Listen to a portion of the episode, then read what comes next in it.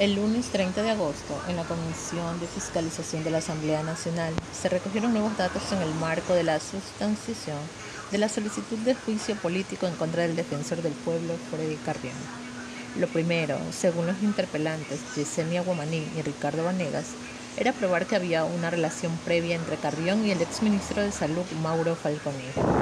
Durante esta jornada se presentó un video en el que se ve a Falconi ingresar al despacho de Carrión, dos días antes de los hechos violentos ocurridos entre la noche del sábado 15 y la madrugada del domingo 16 de mayo.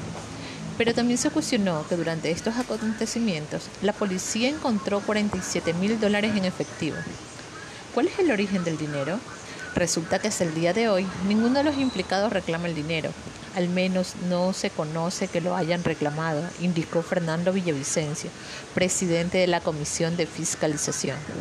Sobre este tema, se iba a consultar a Falconín, quien fue convocado pero no asistió.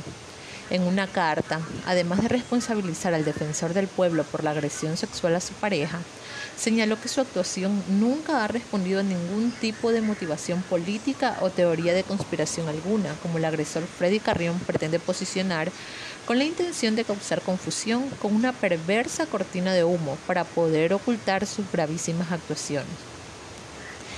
Empezó el juicio político contra el defensor del pueblo Freddy Carrión en medio de incidentes. Este lunes también comparecieron los policías que brindaban seguridad al defensor del pueblo esa noche.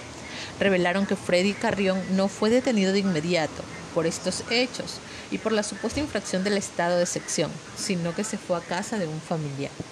El funcionario fue detenido en una casa de salud donde acudió por un supuesto quebranto en su salud.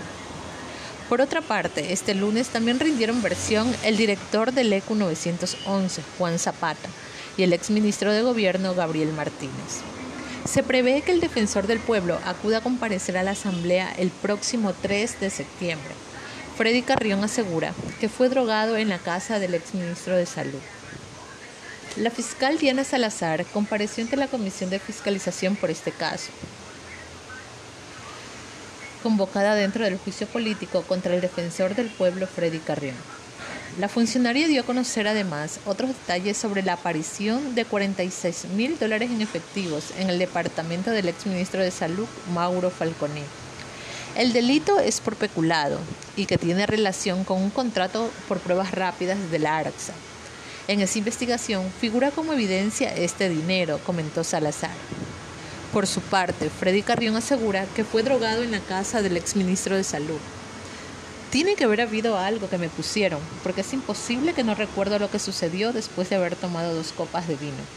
Tomen en cuenta una cosa, este señor Falconi es médico, sabe lo que puede hacer y para que en los exámenes médicos legal no se represente nada. Ya es para sospecha. Todo para armar un proceso en mi contra, tenerme cerca de 120 días presos sin poder defenderme, sin poder manifestar lo que tengo que decir.